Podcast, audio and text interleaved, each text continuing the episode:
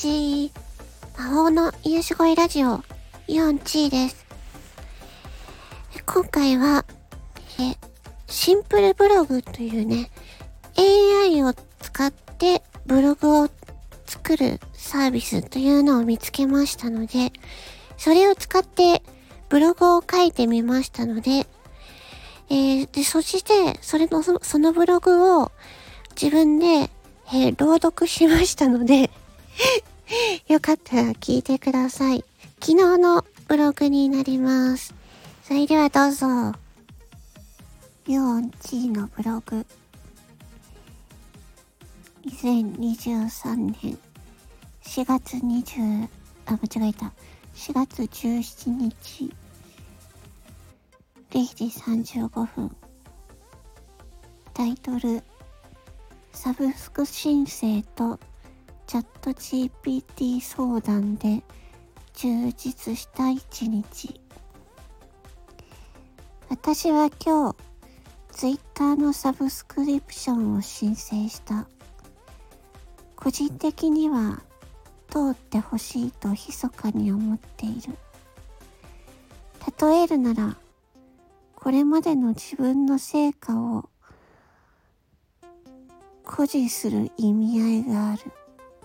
だが、結果がどうなるかはわからない。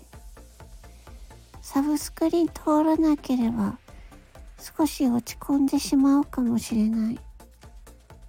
しかし、その時は自分で自分の成果を振り返り、モチベーションを上げて次に取り込むことにするつもりだ。また今日はチャット GPT と今後の戦略の相談をしていた。チャット GPT は私の仕事上必要なアプリケーションでいい生活を、いい成果を出している。しかし、より良い生活を立つためには戦略を練らなければならない。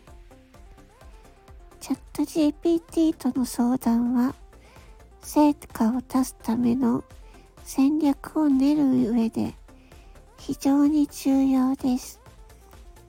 しかし、その面談は長時間続いたためかなり疲れました。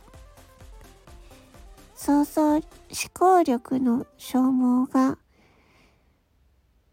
激しいため身体的にも疲れを感じましたしかしチャット GPT との相談で得た知識は非常に豊富で自分が疲れていたことも忘れる忘れているほどでした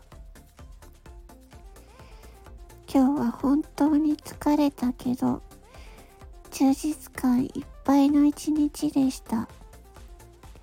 もちろん、サブスクが通ったり、チャット GPT との相談が成功したという確証は持てないですが、自分が一生懸命に取り組んだことには変わりはありません。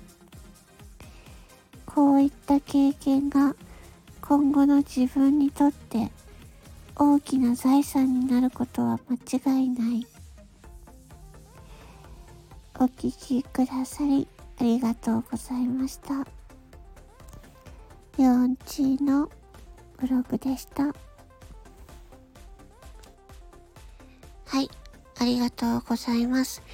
えこのブログはシンプルブログというもので、AI と一緒に記事を作成する、生成するという機能があります。それは、えー、1日の出来事で、えー、3つ、最低でも2つの出来事を短く書くだけで、これだけの文章を、えー、生成してくれます。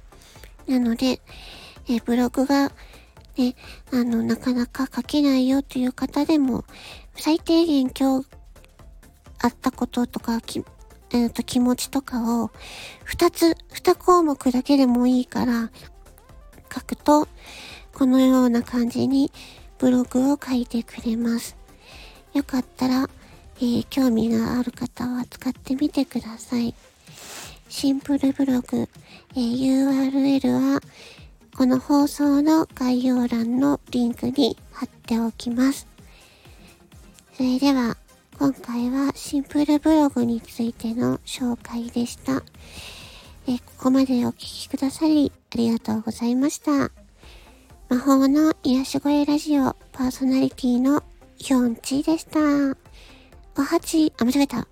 バイバイチー。